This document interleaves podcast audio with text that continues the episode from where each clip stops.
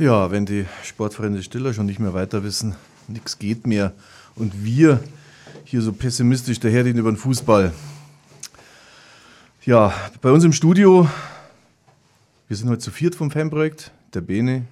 Hallo, Servus, grüß euch. Der Christian. Servus. Und der Jochen. Grüß euch, Servus.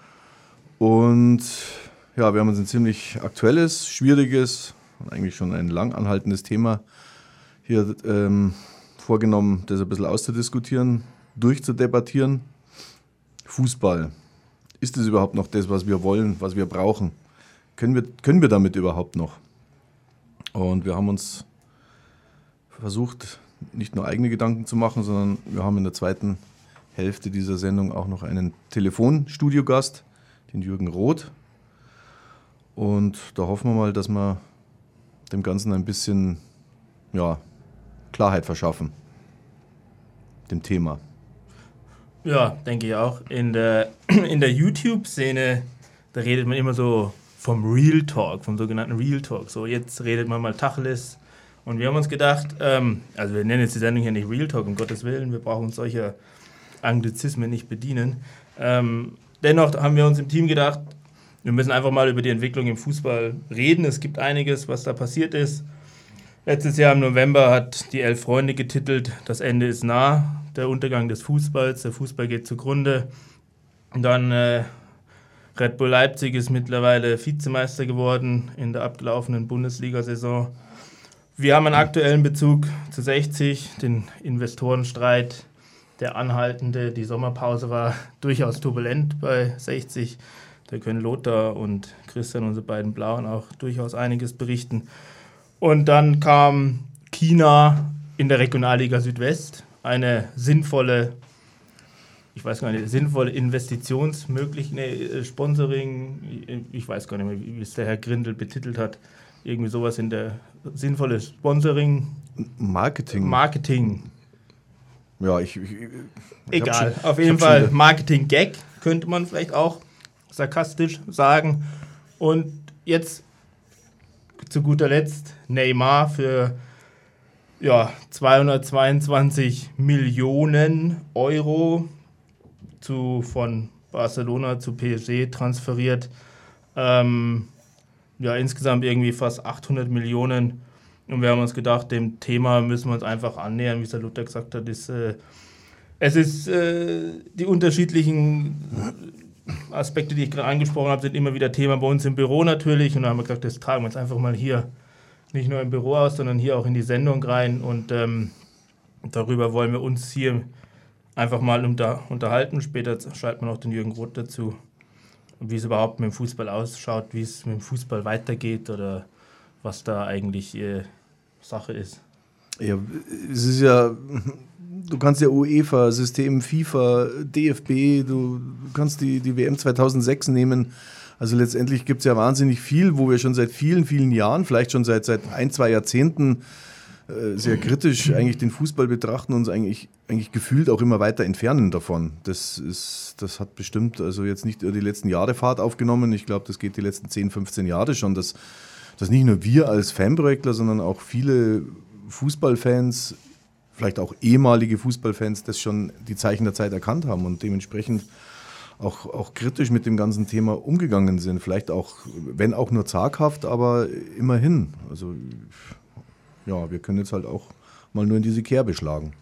Ja, bei der ganzen Sache muss man natürlich auch immer mit dazu erwähnen. Also natürlich ist, ist die oder der Fußball verändert sich, es wird immer, immer kommerzieller, es wird ähm, alles immer noch immer mehr auf Gewinn abgezielt. Ähm, andererseits muss man natürlich ähm, sagen, wir oder der Fußballfan füttert natürlich auch das ganze System. Ja? Also er rennt weiterhin zu den Spielen, er zahlt ähm, teilweise in, in, europäischen Wettbewerben horrende Eintrittspreise. Ähm, nach wie vor sind Trikotverkaufszahlen steigend. Ja? Ähm, hat man jetzt auch gerade bei dem Neymar-Transfer gesehen. Ist natürlich auch die große Frage, warum ist es so? Ja? Also warum füttert man die Kuh, auf die man gleichzeitig auch irgendwie schimpft? Ja, auf der anderen Seite muss man natürlich auch erwähnen, wahrscheinlich von den ganzen Zuschauern, von den ganzen Fußballfans, jetzt als übergeordneter Begriff, gibt es auch einige, das darf man auch nicht vergessen, denen das vielleicht zum einen gar nicht interessiert oder sich auch überhaupt nicht daran stören, wie eben die Entwicklung bei dem Fußball ist. Auch das muss man mit berücksichtigen. Klar haben wir, oder einige Fußballfans, auch gerade die aktiven Fans, wahrscheinlich eine andere Meinung dazu. Aber es gibt auch ähm, Zuschauer, Fans, die das weniger interessiert, das ganze Thema, und die auch dazu beitragen, dass diese ja, Maschinerie so weiterläuft. Es ist richtig, es ist richtig. Also ähm, es ist ja tatsächlich so, dass der Präsident von ähm, PSG, Nasser El Khalifi, damit kalkuliert, dass die Investitionskosten von Neymar ja wieder reingewirtschaftet werden. Das muss man ja dazu sagen. Ja. Wenn man sich die Gesamtsumme, wie der Jochen hat es vorhin erwähnt, von 800 Millionen anschaut, ist natürlich eine unglaubliche Summe. Ja, da kann er vielleicht kurz erzählen, wie diese 800 Millionen zusammen, zusammenkommen. Also erstmal hat man diese festgeschriebene Ablösesumme von 222 Millionen, die laut spanischem Ligaverband Reglement der Spieler selber zu zahlen hatte. Also Neymar hat die selber gezahlt. Da kommen allerdings noch die Mehrwertsteuer dazu, also sind wir bei 268 Millionen, die da gezahlt werden mussten. Dann bekommt er ein kleines Jahresgehalt von 30 Millionen Euro netto. Und da die französischen Vereine Spitzensteuersatz haben von ca. 69 Prozent, liegt es bei 90 Millionen. Da er einen Fünfjahresvertrag hat, sind allein das schon mal 450 Millionen plus die 268. Ähm, kommt man da auf geschmeidige 718 Millionen. Dann hat er noch einen Vater, der ein bisschen was verdienen will, weil es sein Manager ist oder Berater oder was auch immer. Ähm, ja, der kriegt, glaube ich, irgendwie auch noch mal so um die 40 Millionen. Dann soll noch ein Tauschgeschäft stattfinden, das aber irgendwie noch gar nicht so richtig vollzogen ist. Also in, äh, der Verratti von PSG war im Gespräch, dass der dafür im Tausch zu, ähm, ja, zu, zu Barcelona wechseln soll. Und so kommt man auf diese 800 ab. Ich finde es ich find's persönlich echt absurd. Also, das ist äh, völlig gaga. Also, und ähm, dass da 800 ähm, 800 Millionen ist einfach krass. Also es ist auch ein krasses Statement übrigens. Ne? Also man darf das äh, nicht vergessen. Es ist ein, ein, ganz klares Statement von Katar, dass sie mitmischen können. Also dieses Katar Sports Investment ist äh, im Endeffekt auch eine staatliche Investmentgruppe, also vom Staat Katar. Und da spricht man in der Politik oder Politikwissenschaft von der sogenannten Soft Power nämlich dass man da einfach auf wirtschaftlichen, finanziellen Weg ein Statement setzen kann, wir sind im Spitzensport, im Spitzenfußball in der westlichen Welt, sind wir mit dabei. Und sie sind ja schon lange dabei. Also Fly Emirates und Qatar Airways ähm, haben verschiedenste Partnerschaften mit den absoluten Top-Clubs in Europa. Auch der FC Bayern hat ja mit Katar eine Partnerschaft geschlossen mit dem Flughafen. Dieser Flughafen ist auch nicht irgendein Privatinvestor, sondern äh, gehört auch dem Staat. Die Fluggesellschaften gehören auch dem Staat. Ja, und sowas hat man irgendwie zunehmend. China hat äh, eine krass aufstrebende Liga, wobei die total korrupt ist und irgendwie die Gehälter anscheinend gar nicht gezahlt werden. Das war vor zwei Wochen im Gespräch. Und China zum Beispiel 2011 in, beim Cup of Nations Angola unterstützt und dort fünf Stadien oder vier Stadien für 500 Millionen mal eben hingebaut. Das haben sie aber auch nicht aus sportlicher Verbundenheit gebaut, sondern ähm, ja, weil Angola ziemlich große Ölreserven hat, wo dann im Endeffekt China der beste Abnehmer oder der erste Kunde, der First-Class-Kunde sozusagen geworden ist von diesem Land. Und das darf man, finde ich, das darf man alles nicht aus dem Auge lassen. Da hatten wir heute auch schon mal im Büro in der Vorbesprechung drüber gehabt. Es geht eigentlich mittlerweile um viel, viel mehr als nur um den Sport. Und da haben wir wahrscheinlich gerade in Deutschland irgendwie noch so eine verklärte Fußballromantik, dass irgendwie, dass es nur um den Sport geht, es geht um die Fankultur, es geht um irgendwie die Häuber am Spieltag, keine Ahnung. Und ähm, dabei drängen da ganz andere Mächte rein in den Sport und äh, ja, FIFA, UEFA haben wir uns jetzt gar nicht so irgendwie groß darauf vorbereitet, dass, was da passiert. Ähm, das ist, äh, ja, wie, wie passt das eigentlich noch zu dem zusammen, was, was wir machen? Ja, ja, oder, letztendlich. Oder also zum, mit diesem zum Fußball gehen und irgendwie in der Kurve stehen und äh, also das äh, oder die Leute unterstützen, die ja, in die das, Kurve gehen. Dass jetzt Neymar oder Katar, die, dass diese Schlagwörter so so präsent sind, haben wir ja eigentlich dem ich sage es immer, System FIFA, System UEFA zu verdanken, die ja schon vor 30, 40 Jahren angefangen haben. Wettbewerbe, hier WM, EM, mit, mit Stimmenkauf, Stimmenfang, dubiosesten Methoden äh, quasi zu, zu vergeben, äh, wo, wo wirklich so viel Ungereimtheiten, so viel Millionen und Milliardenbeträge damals schon geflossen sind, hintenrum oder ganz offiziell, äh, bloß anders benannt. Äh, es, ist jetzt alles so oberflächlich dahergesagt, aber letztendlich glaube ich, dass jetzt dass jetzt quasi, jetzt wollen halt mal andere die Früchte ernten, zu denen sie jahrelang quasi ja, zu dem Wachsen, zu diesem Wachstum sie ja Jahre oder Jahrzehnte lang beigetragen haben. Und natürlich China äh, macht das ja schon länger, in, gerade auf dem afrikanischen Kontinent, dass eben Infrastruktur gegen Rohstoffe ge äh, getauscht wird. Warum kann man das nicht auch mit Sport verbinden? Die, UEFA, äh, die FIFA hat jahrzehntelang sich Stimmen erkauft, indem sie eben auch äh, auf geringster Ebene Sportinfrastruktur geschaffen hat, nur damit sie sich die, die Stimmen für irgendwelche Turniervergaben sichern konnte. Also das, das, ist, das sind lauter so kleine Einzelpunkte. Das stimmt, wir, wir können jetzt hier 100 Sachen aufzählen. Jedes einzelne auszuführen haben wir gar nicht die Zeit, deswegen brauchen wir uns gar nicht so genau vorbereiten. also, das passt schon. Wir können ja, wir können ja einfach nur, nur auf irgendwas reinhauen und, und rumrotzen. Das ist okay. So, zurück von der großen, weiten, gemeinen Fußballwelt beschränkt man so ein bisschen mit dem Blick auf Deutschland. Ich meine, hier haben wir auch VW, größte, größte Fußballsponsor aller Zeiten, äh, vereinsmäßig, verbandsmäßig. Ja, Dieselskandal möchten wir jetzt einmal gar nicht mit reinbringen. Aber da sieht man mal, wie, wie, schnell, wie schnell alles geschönt werden kann oder alles aus einem ganz anderen Blickwinkel gesehen werden kann. So ein Automobilkonzern, ja, diese Penner. Jochen. Lothar, du möchtest den Dieselskandal nur nicht anbringen, weil du ein knallharter Dieselverfechter bist. Richtig. Ähm, Ungefiltert. Aber das lassen wir jetzt mal außen vor. Ja, du hast angesprochen, VW Wolfsburg, VfL Wolfsburg.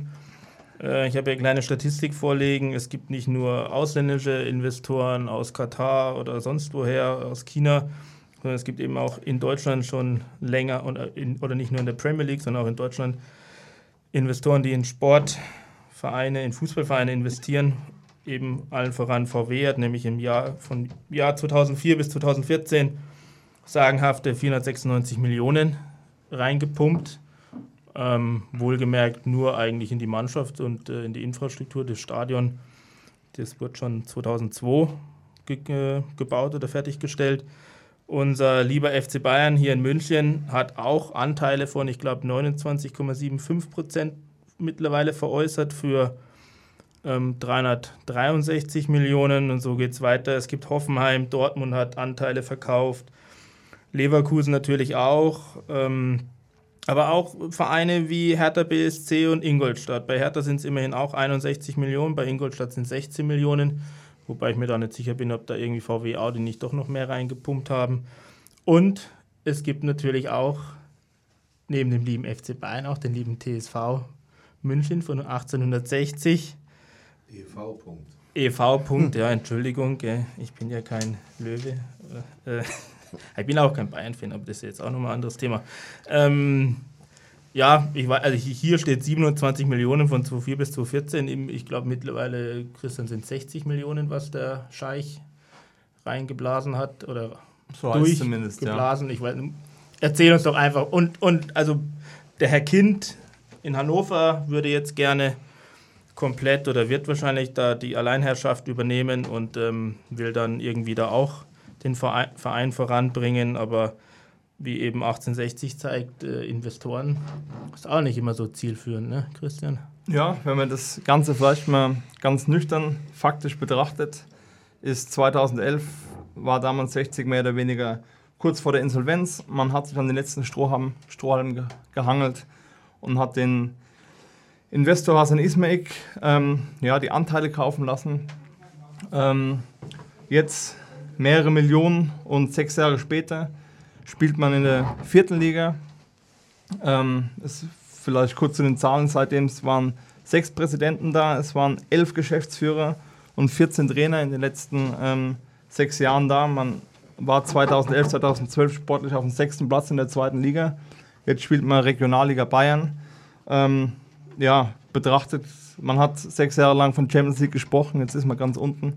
Ähm, wenn man allein die Sa äh, Zahlen sieht, ist es natürlich erschreckend und kann man sagen, ja, die, also dieses Investment war für den Arsch. Ist gescheitert. Ja. Könnte man einfach, ganz einfach konstatieren. Jetzt ist ja die Frage, war der, war der sogenannte Investor Hassan Ismail, war das ein von irgendeinem nah mittelöstlichen Konsortium so eine Art Versuchsballon, um hier in die DFL einzudringen, also in die deutsche Bundesliga? Oder war das einfach nur so, so eine Privatgaudi von dem? Er hat sich das in den Kopf gesetzt, weil das wahrscheinlich viele erfolgreiche Geschäftsleute gerade momentan irgendwie ja, sehr großen Bock drauf haben, sich mal schnell mal so einen Fußballclub anzueignen und da mal schnell so ein bisschen westlich geprägten Ruhm und westlich geprägte Ehre. Ja, das, es wird ja immer so spekuliert, dass, Ja. ähm, dass das große Vorbild in England war. Man kommt her, man investiert schnell ein paar Millionen und dann spielt man ganz oben im europäischen Fußball mit. Und so war ja auch immer sein Wunsch, das hat er auch immer klar geäußert im ersten Jahr, wie er gekommen ist. Er will äh, schnellstmöglich auf Augenhöhe mit Barcelona sein. Und ähm, ohne jetzt vielleicht auch groß negativ was vor, vorwerfen zu lassen, war halt einfach sehr blauäugig in die ganze Sache reingegangen, sehr uninformiert. Damals noch keine Ahnung gehabt, was 50 plus 1 eigentlich bedeutet. Wie auch immer das ausgelebt wird, aber hat er doch für ihn dann einige Hürden dargestellt. Und ähm, ja, er hätt, hätte es gerne so gehabt, wie es bei anderen Vereinen mit Investoren gerade in England läuft. Und ähm, war dann hier leider nicht so einfach für ihn. Ist mir übrigens noch ein Verein eingefallen, auch in Bayern. In Augsburg ist nämlich auch eine Investorengruppe dahinter. Ich habe jetzt aber nicht die Zahlen im Kopf, aber es ist definitiv auch der Fall, dass auch der aufstrebende FC Augsburg auch im Endeffekt von der Invest- Investorengruppe inländisch, also deutsche Investorengruppe, glaube ich, hauptsächlich auch nach oben gebracht wurde. Zu, zu, zu viel weniger Theater und viel ruhiger abgelaufen, als es beispielsweise bei 60 abgelaufen ist die letzten Jahre.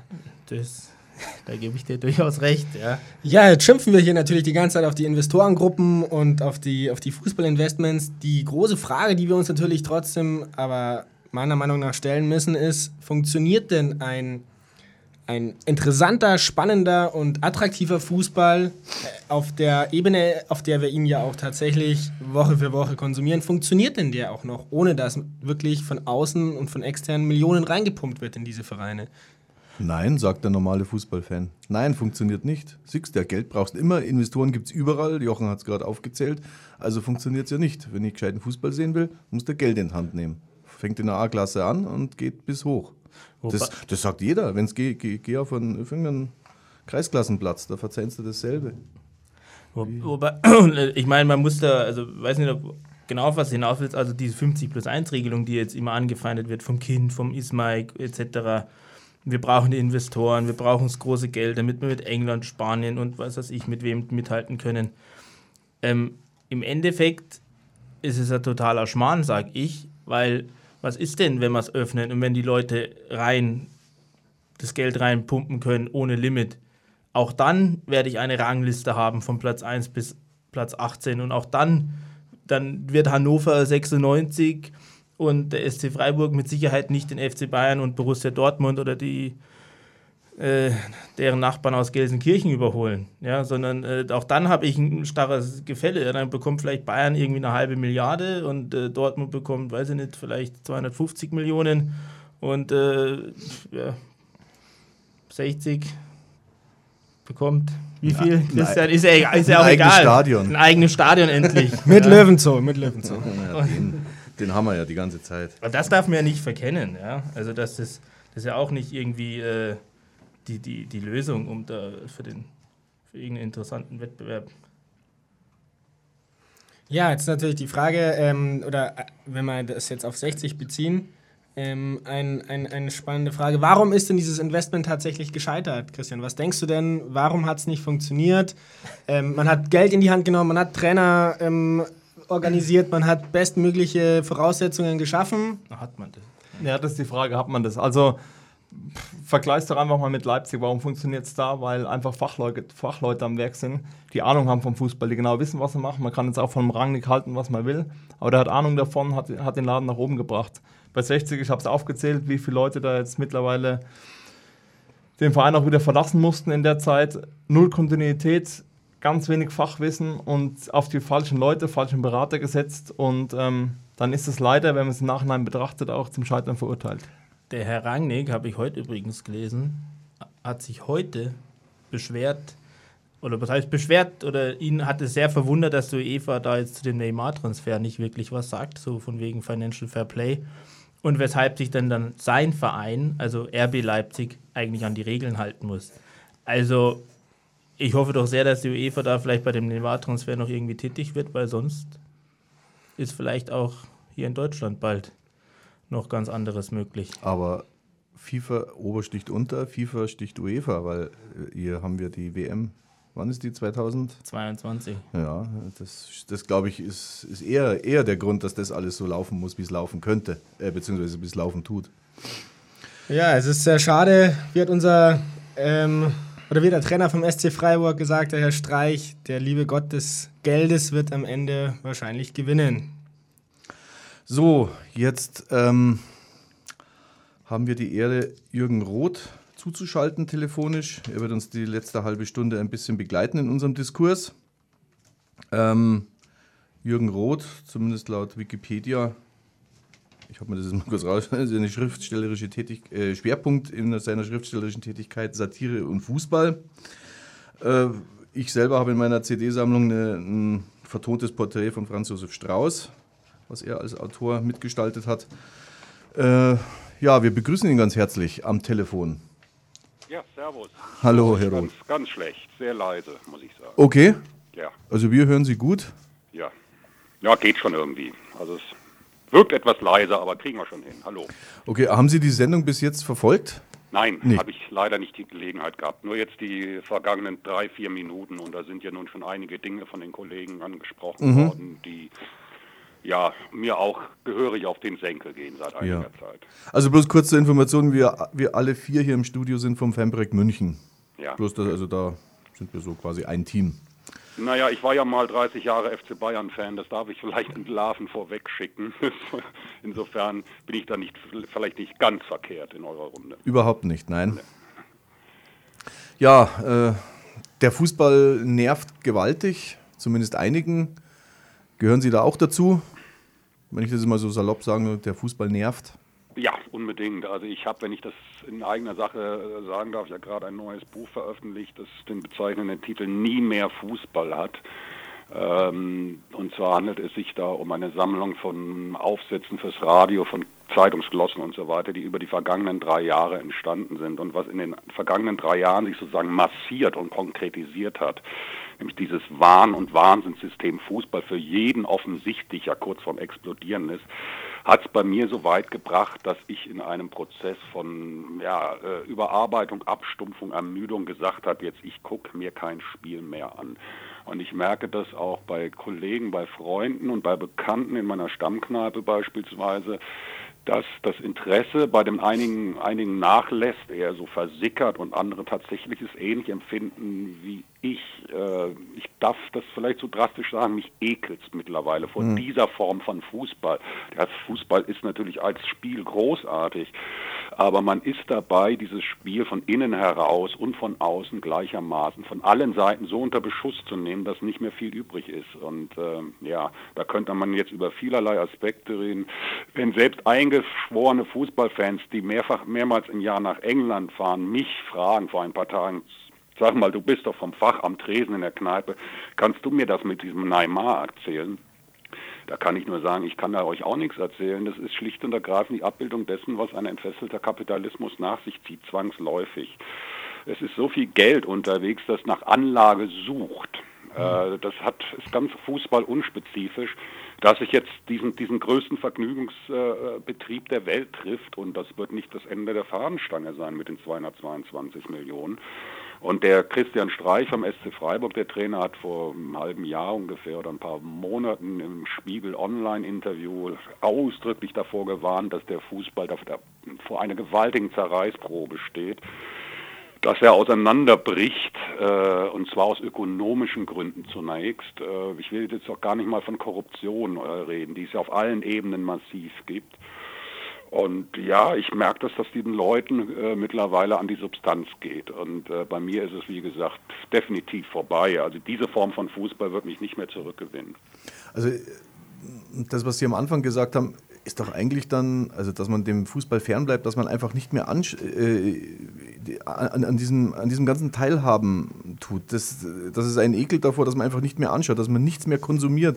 Ist das nicht eigentlich die, die beste Methode, um eigentlich äh, ja, das am wirkungsvollsten darzu, äh, darzustellen, dass es immer mehr Leuten einfach äh, irgendwie nicht mehr passt oder nicht mehr gefällt oder vielleicht auch vom Gefühl her irgendwie irgendwas nicht mehr stimmt? Weil letztendlich, letztendlich ist ja ja, wenn man es verweigert oder das ist die einzig konsequente Haltung oder die auch möglicherweise am Ende was hilft. Ich bin aber der allerletzte, der den Leuten irgendetwas vorschreiben oder empfehlen will. Diesen Entschluss soll jeder in jeder, jeder Lebenshinsicht für sich selber treffen.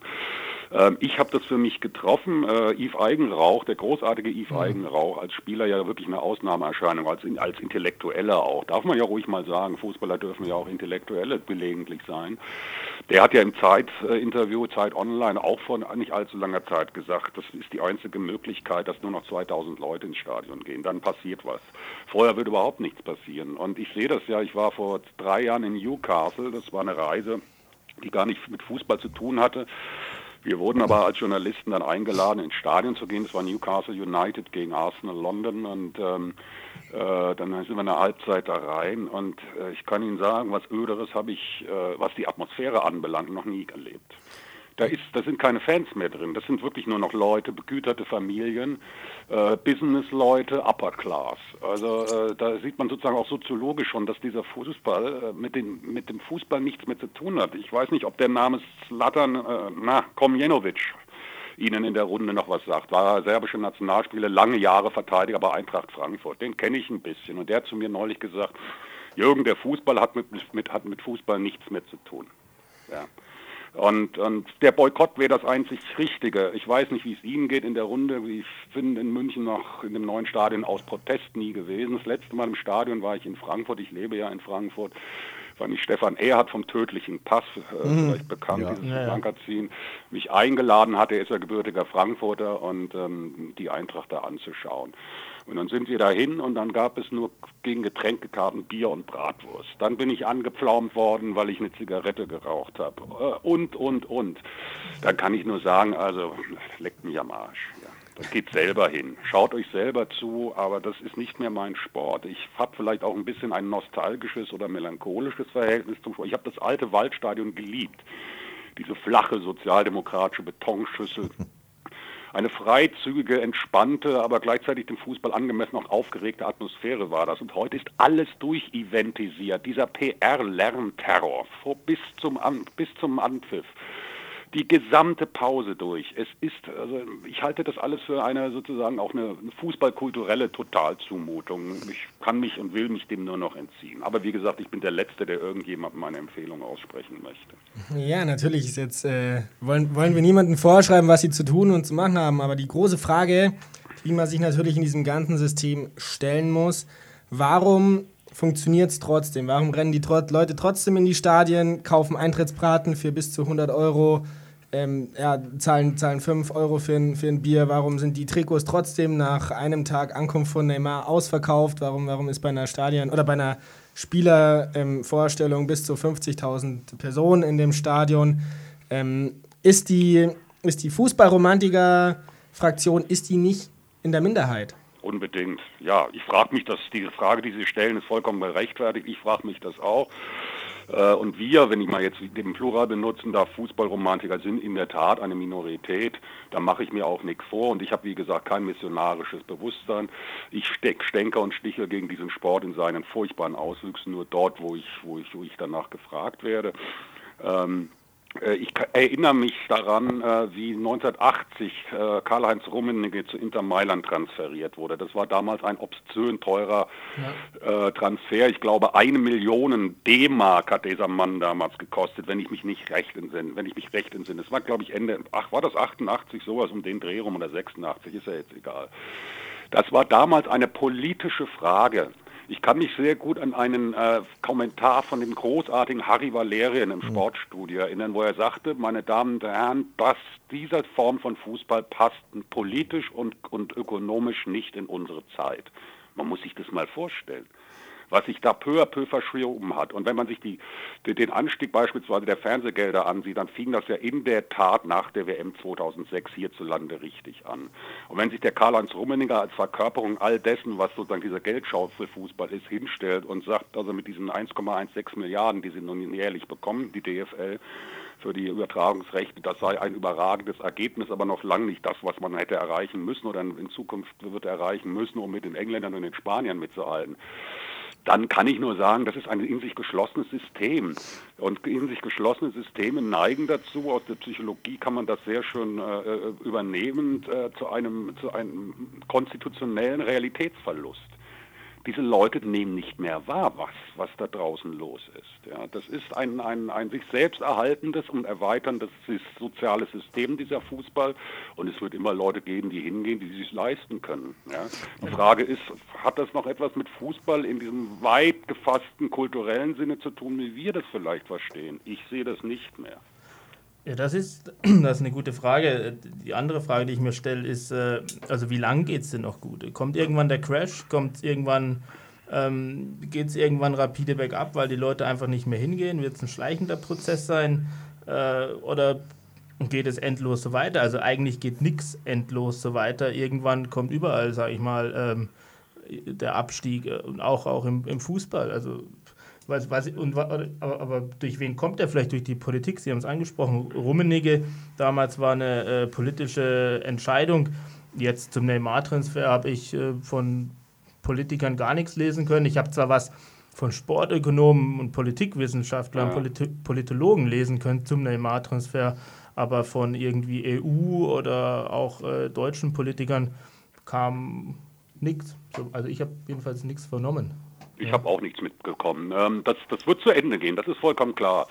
Äh, dass nach den, nach den äh, sich nach wie vor bewahrheitenden ökonomischen Gesetzen der zunehmenden äh, Kapitalakkumulation wird es zu Monopolbildungen führen.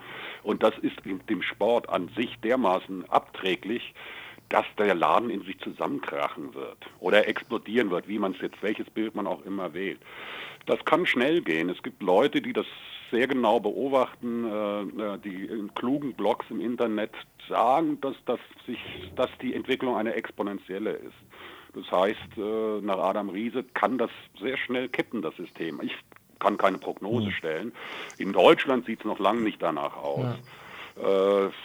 In England, wie gesagt, konnte ich selber sehen, dass der Fußball sich völlig als, als Event, als Unterhaltungsindustrie, die eigenen Gesetzen gehorcht, sich von seinen Ursprüngen vollkommen äh, äh, äh, entkoppelt hat.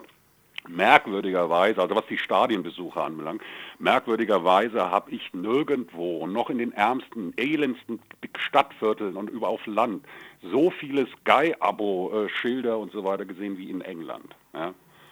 Also die Leute haben zwar keinen Job mehr, aber dann kratzen sie ihr restliches Geld für das Sky-Abo zusammen. Und ja, fragen Sie mich nicht, ist es das Bedürfnis in einer ansonsten komplett chaotisierten Welt wenigstens noch im Fußball so etwas wie einen Alltagsordnungsrahmen zu finden, der einen ja heutzutage praktisch jeden Tag begleitet und sozusagen beruhigt ablenkt. Es wäre psychologisch nachvollziehbar, aber eine Erklärung ist es vielleicht auch nicht. Ich kann es Ihnen leider nicht sagen, aber es wird, es wird nicht unendlich lang so weitergehen, das ist mal ganz sicher.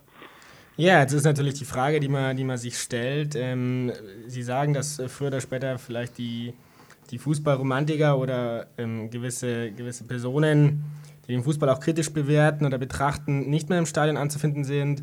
Ähm, für die Vereine werden aber trotzdem die Stadien wahrscheinlich weiterhin voll bleiben, weil die wechseln im Endeffekt die Person ja nur aus, die, die zu dem Fußballspiel geht und zahlen tut sie ja so oder so.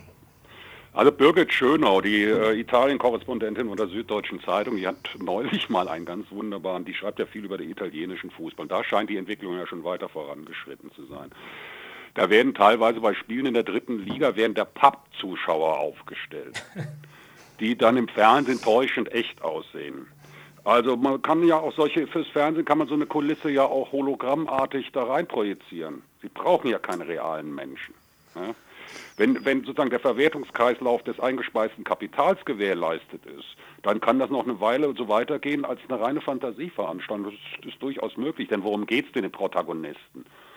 Es, es, es, der Geld ist zum Gott unserer Tage geworden. Es geht ja um nichts anderes. Ja.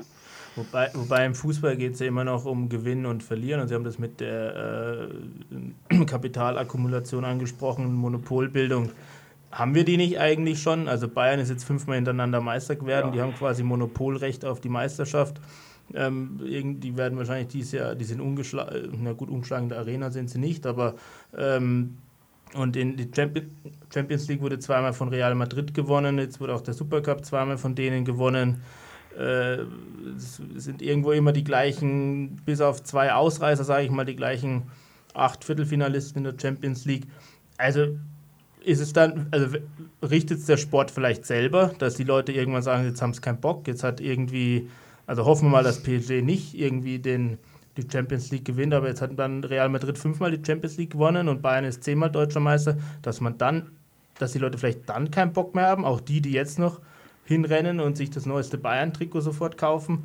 Vielleicht richtet es der Sport ja einfach selber, weil der sportliche Wettkampf einfach ausbleibt und man sich nur noch irgendwie damit beschäftigt, wer wird eigentlich, wer steigt eigentlich ab oder wer kommt vielleicht eventuell mal in die Euroleague. Das ist ja der, eigentlich, der letzte Anreiz, der so bleibt. Ne? Da haben Sie auch wiederum recht. Natürlich haben wir längst ein Monopol oder Oligo, Oligopole, kann man ja. vielleicht sagen. Und äh, ja, dass das sozusagen dem Sport äh, in seinem Wesen zuwiderläuft, das wird vielleicht den vielen Leuten irgendwann die Augen öffnen. Und äh, äh natürlich hat es immer Vereine gegeben, wenn ich jetzt nochmal aus Frankfurt ein Beispiel heranziehen darf, die schlecht gewirtschaftet haben, wo irgendwelche halbseidenen Gauner da in den Vorständen saßen oder so. Aber der FSV Frankfurt, der mir ganz nahe ist, aus persönlichen Gründen, der ist ja nun auch total unter die Räder gekommen. Ich meine, ihr habt ja mit 1860 München ein ähnliches Problem. Ja. Und äh, äh, das ist halt ein hochsympathischer Verein und da geht es schlicht und ergreifend um Geld, das nicht da ist. Ja. Und, und, und die, diese berühmte, oft beschriebene und deswegen ja auch, die ist ja auch, diese Schere geht natürlich auseinander. Und eine Schere hat es komischerweise so an sich, dass sie unendlich weit auseinandergehen kann. Aber irgendwann zerreißt sie am Scharnier, bricht das Scharnier. Ja. Und das, wann das der Fall sein wird, weiß ich nicht, aber es wird passieren. Denn es, es sind nackte ökonomische Gesetze, die das verzwingen. Ja? Und dann soll Real Madrid 1 gegen Real Madrid 2 spielen. Wer das dann sich noch anguckt, soll es sich angucken. Dann kann man aber auch Playstation spielen. Ja, das stimmt. da ist leid, leider, leider ist da was dran. Eine äh, ne Frage, warum jetzt die Hintertorkamera eingeführt wird und, und, und Torlinienkameras, äh, ist es vielleicht auch deshalb geschuldet, weil einfach so viele Summen schon im Spiel sind, dass einfach die Leute, die die Summen investieren, keinen Bock mehr haben, sich von irgendeinem Schiedsrichter äh, da so eine Entscheidung aufzwängen zu lassen, die dann eventuell ein ganzes Investment gefährdet. Das ist mit Sicherheit der Antrieb, ja, ja, ja, klar. Das, das, das, das, äh, ich äh, kenne nun die Hintergründe nicht genau. Man hat sich ja nun äh, zumal in der, in, der, in der FIFA mit Händen und Füßen dagegen gewehrt, lange Jahre. Ich nehme an, dass die großen Investoren da Druck gemacht haben, ja. Hm. Und äh, wir wissen alle, was, was, wie viele Spiele verschoben werden. Äh, äh, man will, glaube ich, dort, wo es um die richtigen Batzen, Goldklumpen geht, die Kontrolle darüber in der Hand behalten. Und äh, das ist der, äh, ja, und sozusagen den Fußball auch unter dem, äh, äh, unter diesem Horror-Dogma der Verwissenschaftlichung von allem und jedem da sozusagen äh, manipul manipulationsresistent zu gestalten, dürfte in der Tat der, der, der, das müsste dahinter gestanden haben raubt. Ich bin da auch noch alte Schule, muss ich sagen. Das raubt im Spiel natürlich auch einen gewissen, ja, äh, anarchistischen Zug, ja. Hm. Der natürlich für viel Ärger sorgt, aber ungefähr genauso viel schöne Palaverstoffe gesorgt hat. Und das wird halt dann wegfallen in Zukunft. Mehr oder weniger. Äh, bis dann irgendwann auch rauskommt, dass diese Technik manipuliert ist. Naja, seit, seit, ja, seit letzter Woche Samstag können wir ja wunderbar über den Videobeweis diskutieren. Der hat ja hervorragend funktioniert beim Supercup bei seiner Einführung. Ja, da spricht jetzt unser Dortmund-Fan. ja, ich habe das im Detail nicht verfolgt, wie gesagt, da muss ich um Nachsicht bitten, denn ich habe es nicht gesehen. ja, also ich denke, die Sache ist dabei, sich so weit zu überdehnen, dass diese berühmte Blase dann platzt. Und äh, Dann wird man sehen, was noch übrig ist. Dann wird man sich vielleicht auch ganz neu organisieren müssen von Verbandsseite her. Äh, ich meine, in Dortmund doch, gibt es doch jetzt diesen Rapper, der mit gewissen Ultras, wenn ich das richtig äh, äh, mitbekommen habe, jetzt äh, dem DFB wortwörtlich, glaube ich, den Krieg erklärt hat. Jetzt kenne ich die Hintergründe nicht genau, aber es, es gibt ja Unruhe. Ich weiß das aus der Frankfurter Hooligan-Szene und die ist ja auch sehr heterogen. Da sind ja nicht nur Idioten dabei, wenn man das mal so platt sagen darf. Da ist es schon auch schwer am Köcheln. Ja. Und es ist die Frage, welche Ausdrucksformen sich dieser Unmut und, und, und dieser Ekel dann äh, sucht. Der wird mhm. sich einerseits äh, in Gewalt äußern, das tut er ja hier und da auch schon, und er wird sich andererseits in Resignations äußern oder drittens dann halt in bewusster Abwehr oder Abstumpfung oder Ermüdung. Ja. Bei mir war es auch eine Form von Ermüdung, muss ich sagen. Aber da sagt ja dann der Präsident von, äh, der, der Eigen, ich sag mal jetzt ganz frech, der Eigentümer von Hannover 96, der Herr Kind, sagt dann, diese Leute braucht man nicht, die sollen ja. am besten draußen bleiben. Und mit diese Leute meint er zwar jetzt in der aktuellen Diskussion die Ultras, aber genau Hooligans oder äh, Fußballromantiker, die Alten von früher, die die alten Zeiten sich vielleicht manchmal noch ein bisschen zurückwünschen oder die irgendwie alten, alten Prozessen nachtrauern ja, all die Leute äh, werden dann irgendwann mal ganz offensiv als unnötig bezeichnet, weil das Milliarden- oder Millionenheer derer, die, die halt im, im Eventrausch oder im, im, im, im Helden, Helden verehren und, konsumier und gleichzeitig konsumieren, Rausch, Wahnsinn quasi ins Stadion sich treiben lassen, die dominieren. Und somit geht ja, ist ja quasi der Pool erstmal unerschöpflich.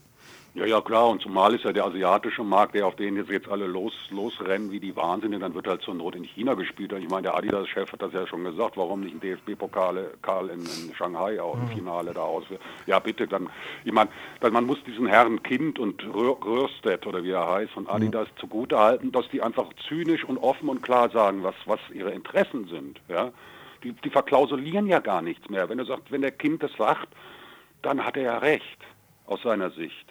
Ja, nur da kann man sich, dann muss man sagen, es gab in den 90er Jahren eine Reclaim, Reclaim the Game-Kampagne, Versitzplatzung mhm. und so weiter. Das war eine relativ starke Begegnung, äh, Bewegung.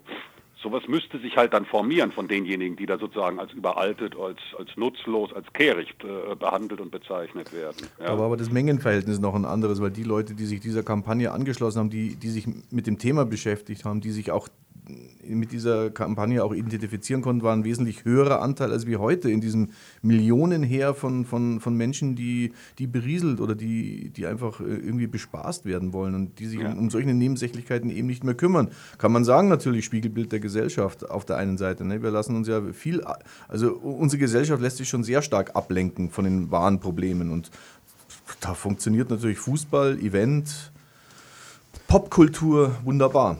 Wobei man ja auch nicht, nicht außer Acht äh, lassen darf, dass ähm, jeder, jeder Ultra, jeder Hooligan, jeder, der das System kritisiert und gleichzeitig ins Stadion geht und die, die ein, steigenden Eintrittspreise zahlt, ja das. System, das er kritisiert, im Prinzip auch befeuert.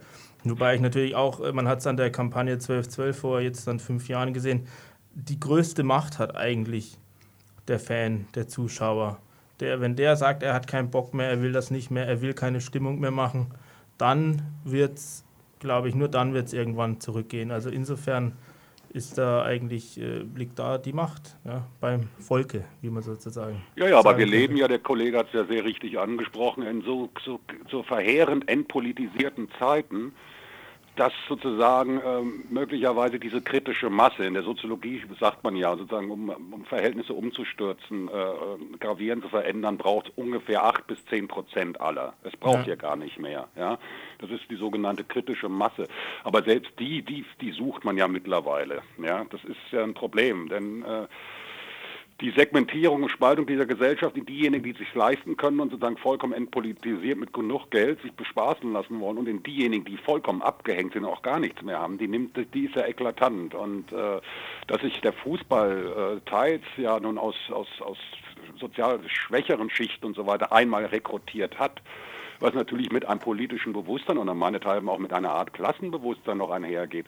Das ist ja systematisch raus verdrängt worden. Das gibt es noch in Resten, in Residuen und halt bei Vereinen, äh, die dann in, der Versenkung verschwinden, ja, wie, um nochmal auf, auf, das, auf das Beispiel FSV Frankfurt einzugehen. Ja, da ist ein völlig anderes Publikum. Hm. Ja. als bei, bei der Eintracht. Es ist wie Tag und Nacht. Ja. Aber diese Vereine gehen dann unter, die kommen unter die Räder. Und deswegen bin ich ein bisschen skeptisch, dass, was, dass es so nicht ewig weitergehen wird, denn nichts geht ewig weiter, haben Sie schon richtig gesagt, das ist klar, nur der Laden kann in dieser Form sich noch eine ganze Meile äh, ernähren und weiter mästen, bis er dann, weiß ich nicht, an, an Fettleibigkeit zugrunde geht. Ja. ja, Herr Roth, jetzt falle ich Ihnen fast ins Wort und würge sie ab und schmeiße sie aus der Leitung. Nur zu, nur zu. Nein. Ich sage vielen herzlichen Dank, weil ja, die Sendezeit ist gleich vorbei. Sehr ja. interessante Einblicke bzw. sehr interessanter Meinungsaustausch. Und ich hoffe, dass es uns alle noch ein bisschen länger gibt beim Fußball, weil ich glaube, wir und noch viele andere, die, die es da gibt, die das kritisch sehen, die, ja, die einfach auch das Maul nicht halten werden, werden noch einige Zeit den Fußball begleiten und vielleicht ein bisschen dazu beitragen, dass es erträglicher wird. Es ich sage, zu wünschen, es ja. zu wünschen. Ich sage vielen Dank und einen schönen Abend. Danke, euch auch. Ja, wieder. Servus. Ciao. Servus. So, am Ende dieser Stunde nochmal quasi der Appell an die kritische Masse, nicht nur sich selbst zu hinterfragen, sondern vor allem weiterhin dran zu bleiben, alle möglichen Varianten, Möglichkeiten auszunutzen, neue Strategien zu entwickeln um quasi diesen Entwicklungen in diesem Sport, der mal unserer war, wie es so schön heißt, äh, ja, noch ein bisschen Charme und ein bisschen Sinnhaftigkeit abzu, abzugewinnen und vielleicht auch den ein oder anderen zu einem, ja, wie soll man sagen, anderen Denken zu verhelfen. Äh, viele aktive Fanszenen müssen sich auch selbst hinterfragen. Auch da gibt es viel, viel kritisches Handeln, das eigentlich gar nicht so weit entfernt ist von dem, was wir was wir so gehabt haben und äh, was wir jetzt hier beredet haben. Und wir verabschieden uns ganz schnell, weil die Sendezeit ist vorbei. Bis in zwei Monaten. Servus. Servus. Servus. Und an der Stelle noch vielen Dank an unseren Sendetechniker, den Günter Bauer.